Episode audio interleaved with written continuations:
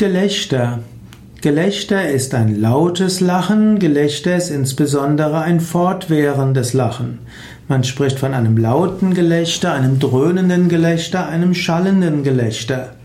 Gelächter ist also eine Art lauten Lachens. Meistens ist das Gelächter ein Lachen von vielen Personen. Oft spricht man auch von Gelächter von anderen. Gelächter kann ansteckend wirken, ein leises Lachen wiederum ist kein Gelächter. Lachen ist ein Oberbegriff, Gelächter ist ein Unterbegriff. Gelächter kann aber auch ein Spott sein. Man kann zum Beispiel jemandem dem Gelächter preisgeben. Lachen ist gut, Lachen ist die beste Medizin, aber andere auslachen oder jemandem dem Gelächter preisgeben ist nicht so gut.